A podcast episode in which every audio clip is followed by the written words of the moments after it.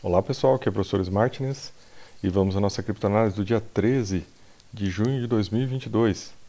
Bom pessoal, eu acho que o som não vai estar muito bom, tá? Peço desculpas, mas eu estou gravando aqui hoje em outro local.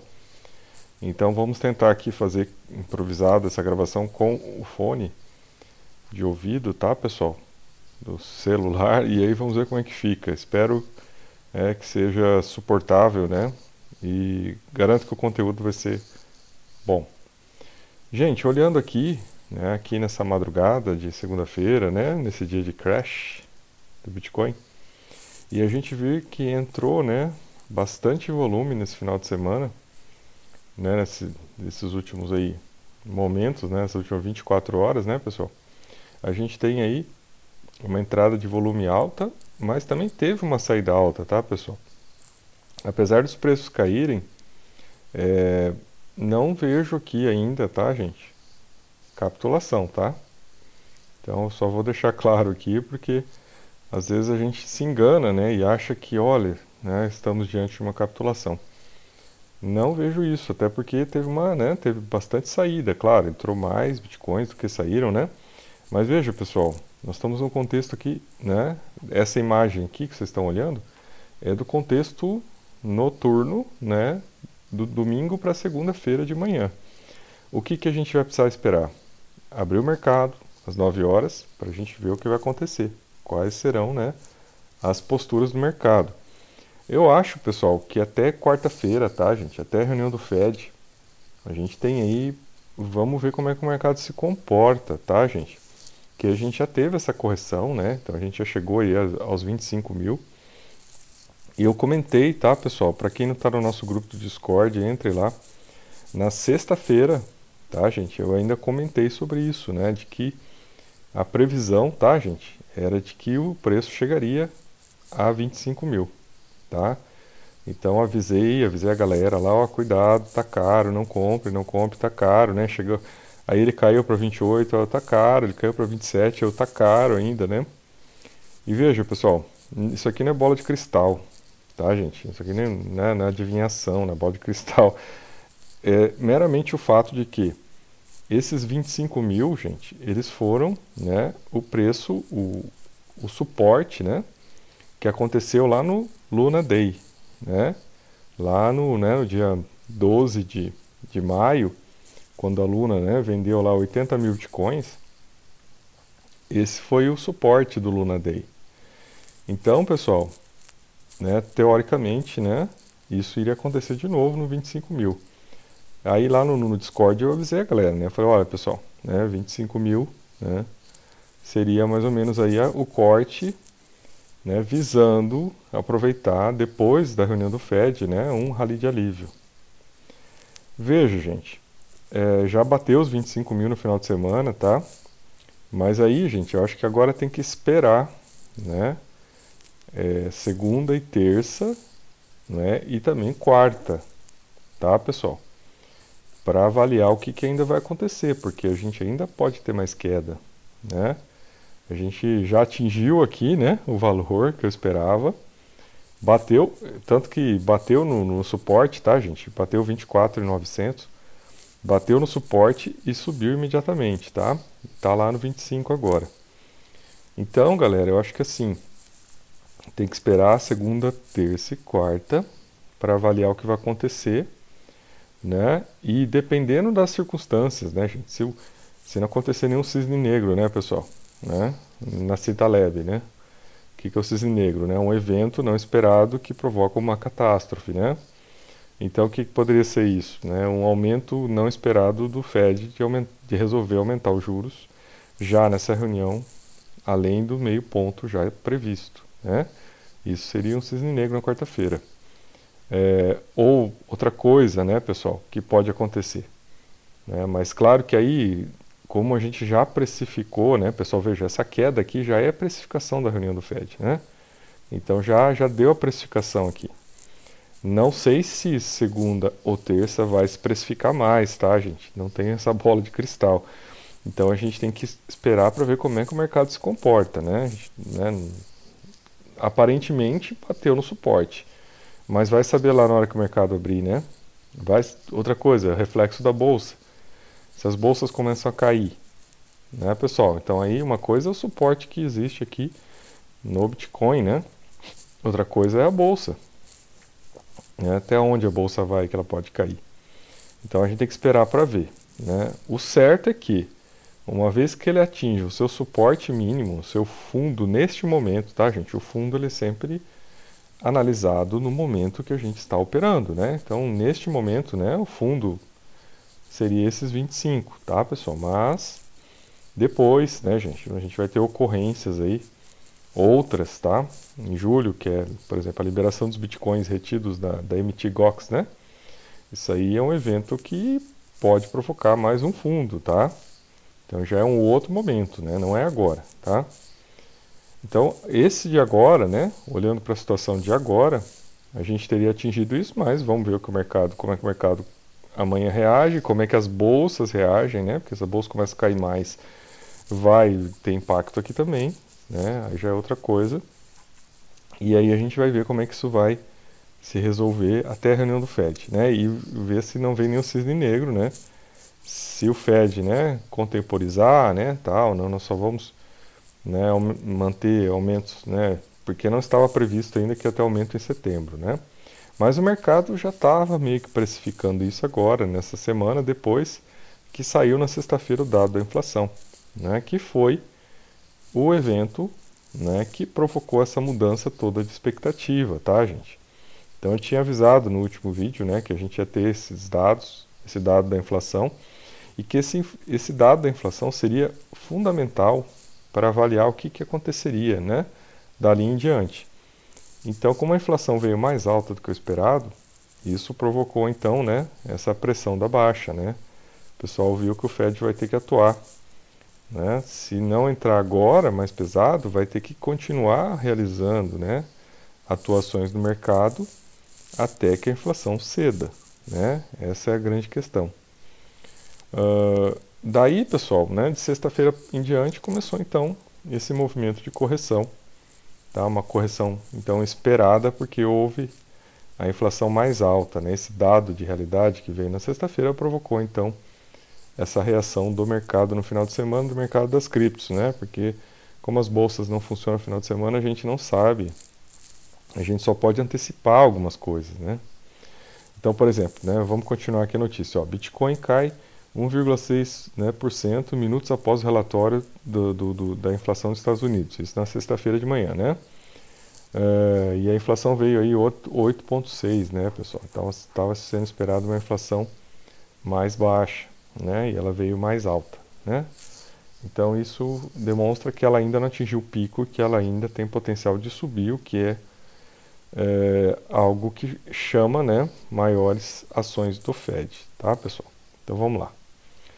Uh, apesar disso, tá, gente, e, e, sempre nessas horas, isso, isso que eu acho, assim, surreal que acontece, né, gente? Eles pegam aqui, a gente já, o que, que isso está mostrando, né, até agora pra gente? Aqui, o Bitcoin não serve de, né, hedge inflacionário, né, porque ele não protege ninguém da inflação, já que, uma vez que está mostrando que a inflação está aumentando, ele está caindo. É? Então ele não serve de hedge inflacionário.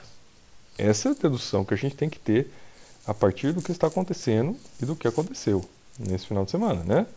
Porque se ele fosse hedge inflacionário, a inflação aumentou, ele deveria subir e não cair. Certo?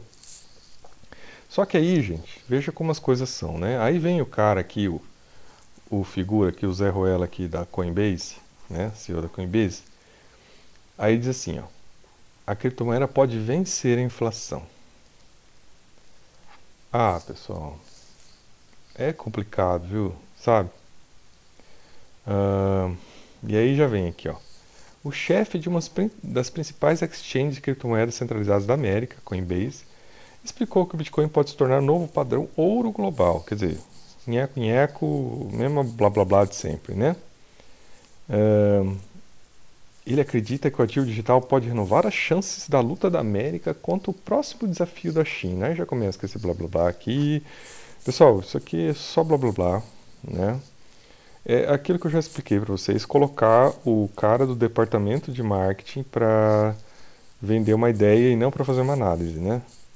Você vai chamar o cara, ó, chama o cara do departamento de marketing numa empresa para ele vir aqui defender uma ideia de maneira neutra. Não, ele não vai fazer isso.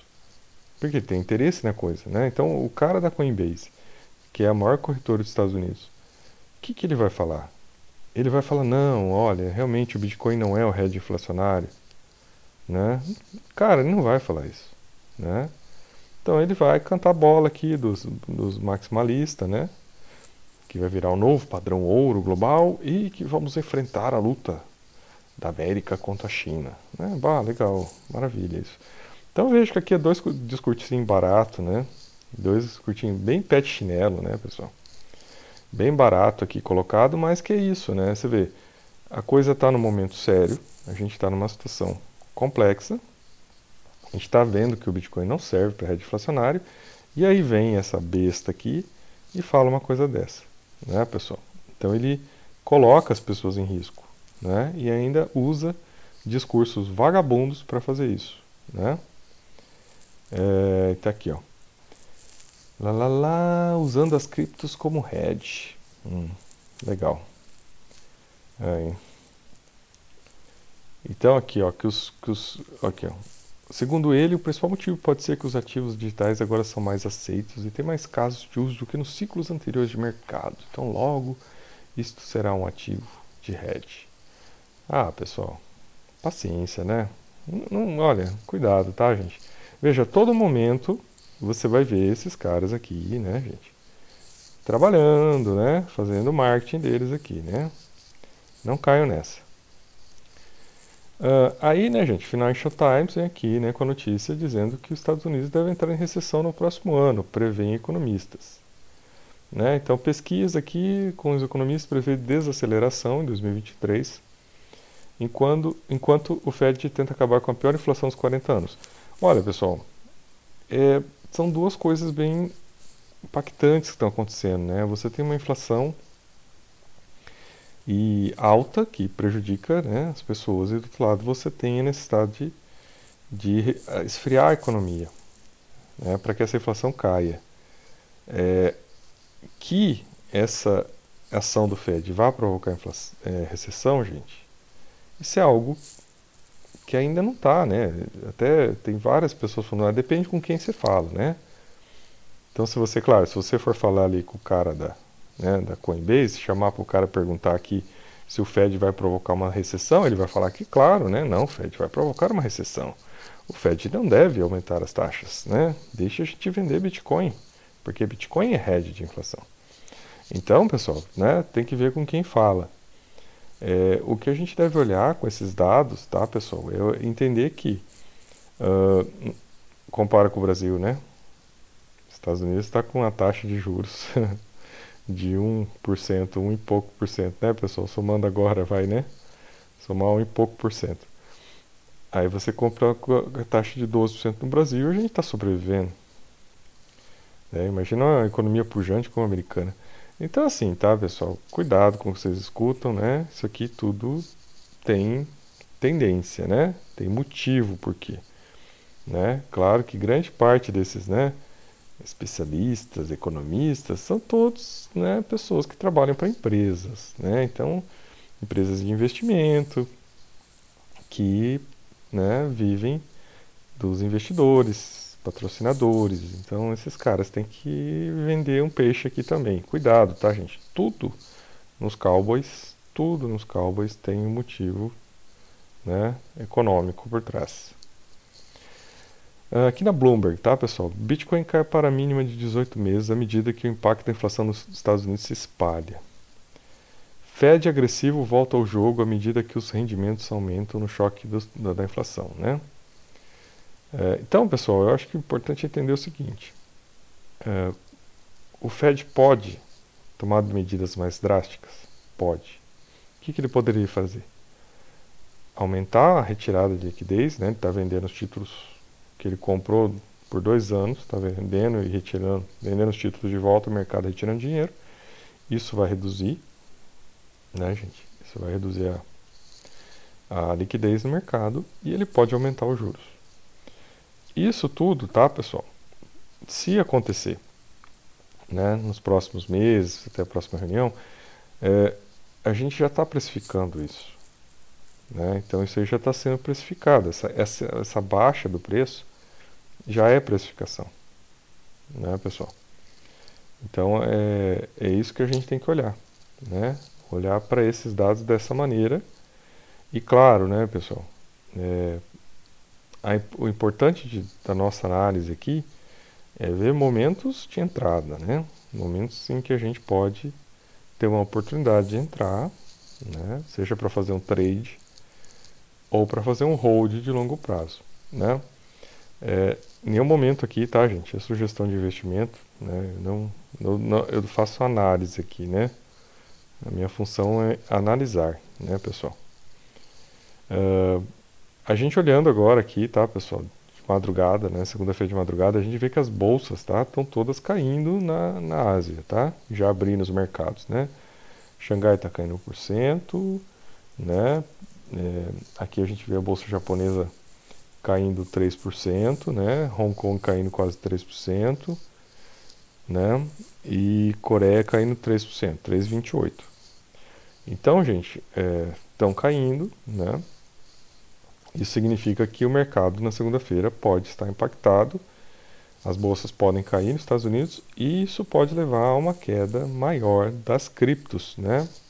Porque uma coisa é né, o valor das criptos, que já corrigiu esse final de semana, mas agora tem o impacto da, né, do mundo das ações que está acontecendo nas criptos, tá? Tem uma notícia aqui importante, ó, o Fed aumentará as taxas na próxima semana, mas o que o presidente Powell diz pode ser mais importante. Então, assim, o que, que todo mundo está esperando? Né? Ah, vai aumentar meio por cento, né? Ok. Mas na quarta-feira à tarde, quando ele for falar, né? E com certeza ele vai tentar falar as coisas com muita tranquilidade, com muita clareza e de uma maneira branda, né? A gente tem que ver o que, que vem. Então, quarta-feira à tarde vai ser um momento importante, né? Daí, pessoal, que eu acho que a gente ainda tem que esperar para ver o que vai acontecer, né? É, eu medi isso, né? Na sexta-feira eu fiz análise, passei lá para a galera do, do, Discord, que eu estava achando que ia, esse ia ser o padrão, né? Então ele bateu os 25 já, já repicou, já deu uma subida, mas a gente tem segunda, terça e quarta ainda para ver o que vai acontecer. Então vamos aguardar, né, pessoal? Vamos aguardar porque é, esse negócio da bolsa aqui está fora do nosso padrão de análise, né?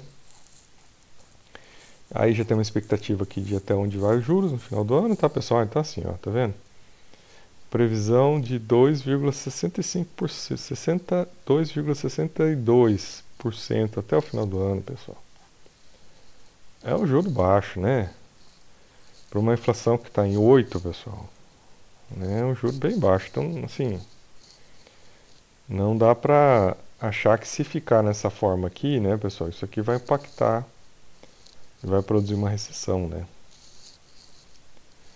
Uh, aí uma análise aqui dizendo né, que o Goldman prevê que, que quando tiver recessão, se tiver recessão, o mercado ainda vai cair mais 20% do padrão atual. Tá, pessoal? Seria mais 20% de queda do mercado. Aqui está falando mercado de ações, né? Então, claro, se a gente levasse isso para o mercado cripto, né, e pensasse que pensar no preço que está de 25 do Bitcoin, né? E falando sempre do Bitcoin, porque o Bitcoin impacta todas as demais criptos, né? A gente pensaria aí numa queda de 20% no Bitcoin, né? Estaria 20 mil, né? Nesse momento, então, seria esse um piso, né? Que a gente estaria olhando. É, pode chegar a 20 mil esses dias? Eu acho que, gente, poder pode, né? Vamos ver o que vai acontecer amanhã.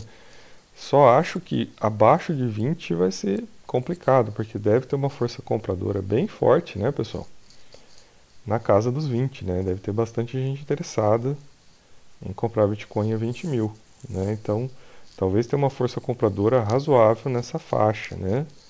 E daí, talvez não, não desça neste momento abaixo disso, tá, pessoal? Então, é uma, só uma, uma análise que eu faço porque a gente pode realmente ter força compradora, né? Tem muita gente esperando essa oportunidade né, de entrar no Bitcoin com o preço de 20 mil, que seria teoricamente o topo do último mercado, não não do recente, mas do penúltimo mercado de alta, né? Se ele ter sido topo.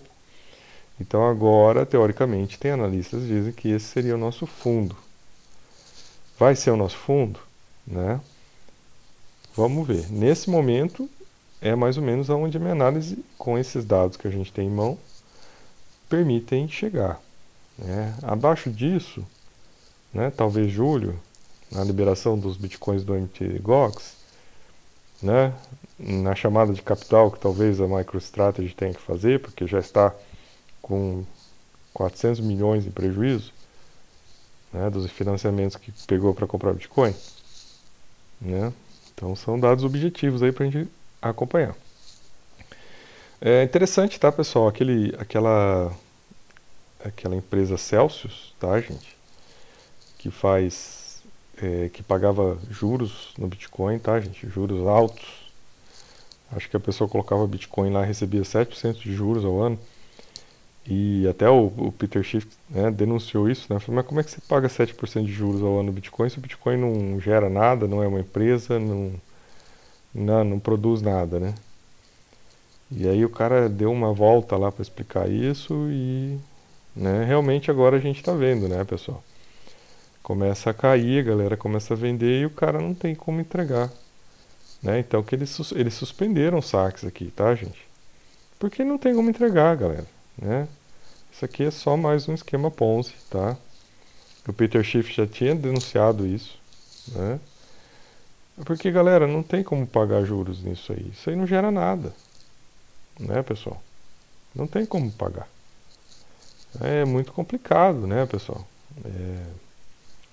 Se você pensar, por exemplo, você vai comprar uma cripto lá na BNB, né? Você compra a BNB e você coloca lá em stake. Aí você está recebendo, né, o stake na BNB, você recebe uma participação, né, naquilo que os validadores giram ao, né, validar as transações na Binance. Então você vai falar, ah, tem uma origem, né? o dinheiro está vindo das taxas de corretagem cobradas na Binance. Então tem um sentido de realidade de onde vem o dinheiro, né? Para pagar o stake da BNB, por exemplo. Mas o cara que deixa você fazer um stake de Bitcoin né, e te paga 7%, e esse dinheiro vem da onde? Ele não é minerador, né? É só uma empresa que fica lá com o seu Bitcoin. E então, na hora que todo mundo quer pegar o Bitcoin de volta, né? O que, que acontece? Quebra, né? Então, suspendeu as retiradas aqui, diz que vai regularizar, lá, lá, lá, mas é aquilo, tá, galera? Então, aprendam, né? Aprendam que não existe, gente. Não tem dinheiro mágico aqui, né? Não tem como ele gerar esse caixa. Um, Bom, gente, uma notícia importante que eu divulguei lá no nosso grupo do Discord é que vai atrasar dois meses né, a mudança do Ethereum para o Ethereum 2.0. Então eles têm uma coisa que chama bomba de dificuldade, né, que cria uma, uma situação que não permite mais que os mineradores do sistema antigo consigam atuar. Então, teoricamente, ele mata o Ethereum 1.0, né, porque ele torna impossível que qualquer pessoa tenha poder de computação para minerar. E aí as pessoas vão não conseguir minerar mais, né? Então acabam tendo que desligar o sistema do Ethereum 1.0. Daí que né, vai só prevalecer a existência do Ethereum 2.0. Mas eles adiaram essa bomba, né? Porque né, viram alguns bugs na, na, implementação dela e viram que precisam ainda de mais tempo para instalar o Ethereum 2.0. Isso significa que né, a previsão agora está para meio de agosto. E isso sinaliza uma oportunidade, né, gente, da gente olhar o mercado e se os preços caírem legais, né, em julho lá com a MTGOX e tal, da gente talvez ter Ethereum por menos de mil dólares, o que seria uma excelente oportunidade de entrada, né? Hoje o Ethereum, ontem para hoje o Ethereum já chegou a 1.300 dólares, né? Mas eu acho que não tá bom ainda para uma entrada no Ethereum, né? Teria que cair mais de mil dólares. Então talvez isso possa ser vislumbrado em julho, né, pessoal? E daí uma oportunidade de se entrar antes, né, do Ethereum 2.0, né, que é o tal do Demerge. Porque quando entrar o Ethereum 2.0, com certeza vai ter um ganho de valor, né, pessoal? Porque vai aumentar a utilidade da rede, né? Vai ficar mais barata, vai ficar mais rápida. Então, o preço do Ethereum tende a subir quando isso acontecer, né? É, então aqui, ó. Aqui ó, a proposta, né? É que a meta é que a fusão ocorra, né, dos dois sistemas, né? Até meados de agosto de 2022. Tá? Então a proposta agora é essa, meio de agosto. Já foi adiada né, algumas vezes, acho que cinco vezes, tá, pessoal? Então, né, aparentemente, esse seria o novo prazo. Aí fala aqui que o Ethereum caiu até agora, né? Bastante, ó. O, a máxima dele foi 4.800 dólares, hein, pessoal? Imagina. Né? Barbaridade. Bitcoin cai, cai abaixo dos 26 mil, né? Claro, caiu até abaixo dos 25. Essa aqui, essa matéria foi, grava, foi, foi escrita antes de acontecer isso. E aqui nessa matéria fala, né, pessoal, no Decrypt, o que, que aconteceu. Mas eu estou trazendo essa matéria aqui, eu já falei bastante sobre isso. Eu estou trazendo agora para falar um pouquinho da ADA, né, pessoal? Eu continuo com a minha posição, né, que eu fiz na ADA, né? Falei para vocês, não é sugestão de investimento, porque tinha esse risco, né, da reunião do Fed no meio do caminho, né, do hard fork da ADA, que é dia 29 de junho. Então esse era um grande problema, né? Eu mantenho as minhas posições, tá? A ADA ela se defendeu razoavelmente bem, tá, gente? Ela tá, ela tá em 0,47 centavos agora, tá? Eu tenho minhas duas posições, eu fiz duas posições ali, uma 60 centavos, outra 50 centavos. E vou ficar até o final, né? Se não subir, vai virar hold. Né? Mas isso foi algo pensado já, porque para tentar aproveitar essa oportunidade do hard fork, né, pessoal? Uh, eu estava esperando, né, gente? Até tinha falado para vocês que eu estava esperando uma queda agora, né? No final de semana, agora no começo de semana, e se caísse um pouco mais, né? Não caísse muito, eu iria fazer mais alguma entrada. Né, gente? Se cair lá pelos 40 centavos, provavelmente eu vou fazer alguma entrada nova, tá? Mas isso não é sugestão de investimentos, tá, gente? É só uma visão que eu tenho de entender que, né, você vê, né, a gente olha aqui, né, pessoal, é, o Bitcoin caiu 18%, né, o Ethereum caiu 28%, né, e a ADA caiu 24%, né, então caiu menos que o Ethereum e quase caiu mesmo que a BNB, tá, a Solana caiu 31%, por exemplo. Então a ADA está razoavelmente se segurando, tá, pessoal? Claro que assim, tá, gente, depois do hard fork, eu acho que vai cair bastante a ADA. Né? Ela vai voltar a cair bastante. Então, assim, se você entrou, né? Você tem uma posição na ADA, você vai ter que avaliar bem isso, né? Uma coisa até o dia do hard fork, quanto você vai subir, né? Claro que é aquilo, sei lá, às vezes o hard fork traz bastante velocidade, bastante coisas interessantes novas para blockchain que o preço pode né, dar uma levantada mesmo e ficar por lá, né? Então, está, por exemplo, né, pode o que os analistas estão dizendo aí que, que esperam pelo menos um dólar, né, gente? Mas essa é uma expectativa, né, gente? É, eu, sei lá, como eu estou né, com preços razoavelmente baixos, se ela bater lá no 60 centavos, né, no dia do hard fork, eu vendo e saio no zero, né? Quer dizer, sai com alguma coisinha ali, né? Comprei alguma coisa uns 50, mas vou considerar que sair né, com a mão na frente e outra atrás. Né? Se tiver negativo, não vou sair. Mas se tiver empatado, vou sair, né, gente? Então, isso é uma, né, tô nessa nessa experiência aqui para tentar ter retorno. Se não tiver, não vou ficar. É claro, não vou sair perdendo também, né? É, Aí aqui uma análise, né? Ó, isso não significa que o investidor deva fugir do Bitcoin, né? Não deva fugir, mas o cara aponta que ainda pode cair mais 20%. Então, pessoal, as análises, né, a gente viu uma análise lá atrás dizendo que a bolsa pode cair mais 20%, e agora a gente vê uma análise aqui dizendo que o Bitcoin pode cair mais 20%, né? E essas pessoas todas estão, estão trabalhando com uma mínima de 20 mil dólares, tá? É, veja, pessoal, é por isso que a expectativa do mercado, né, gente? Tem muita gente esperando para comprar 20, né?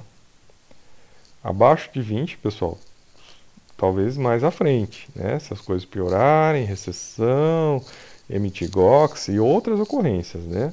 Mas nesse momento eu acho difícil chegar a 20. Posso queimar minha língua aqui, não tem problema, porque eu não tenho bola de cristal, né? Vem o cisne negro aí, né, pessoal?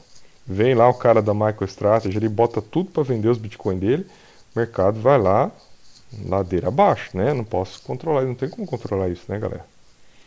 Mas a, o, o que eu posso dizer para vocês é: aguardem, não entrem. Por que, que você está com pressa de entrar? O bear market vai até 2000, meio de 2023. Calma, espera mais um pouco. Você esperou até agora. Agora que a festa está começando, você vai querer já tomar todas, né? Calma, bebe menos, vai devagar. Bom, aqui mais um em relação a Cardano, né, pessoal? Em relação ao mês aqui, né, a gente vê comparando com o Bitcoin, o Bitcoin caiu 17% no mês e a Cardano caiu 19, né, quase 20. Então a Cardano se segurou bem, por exemplo, Solana caiu quase 50%, né? né? Avalanche, 54%, né?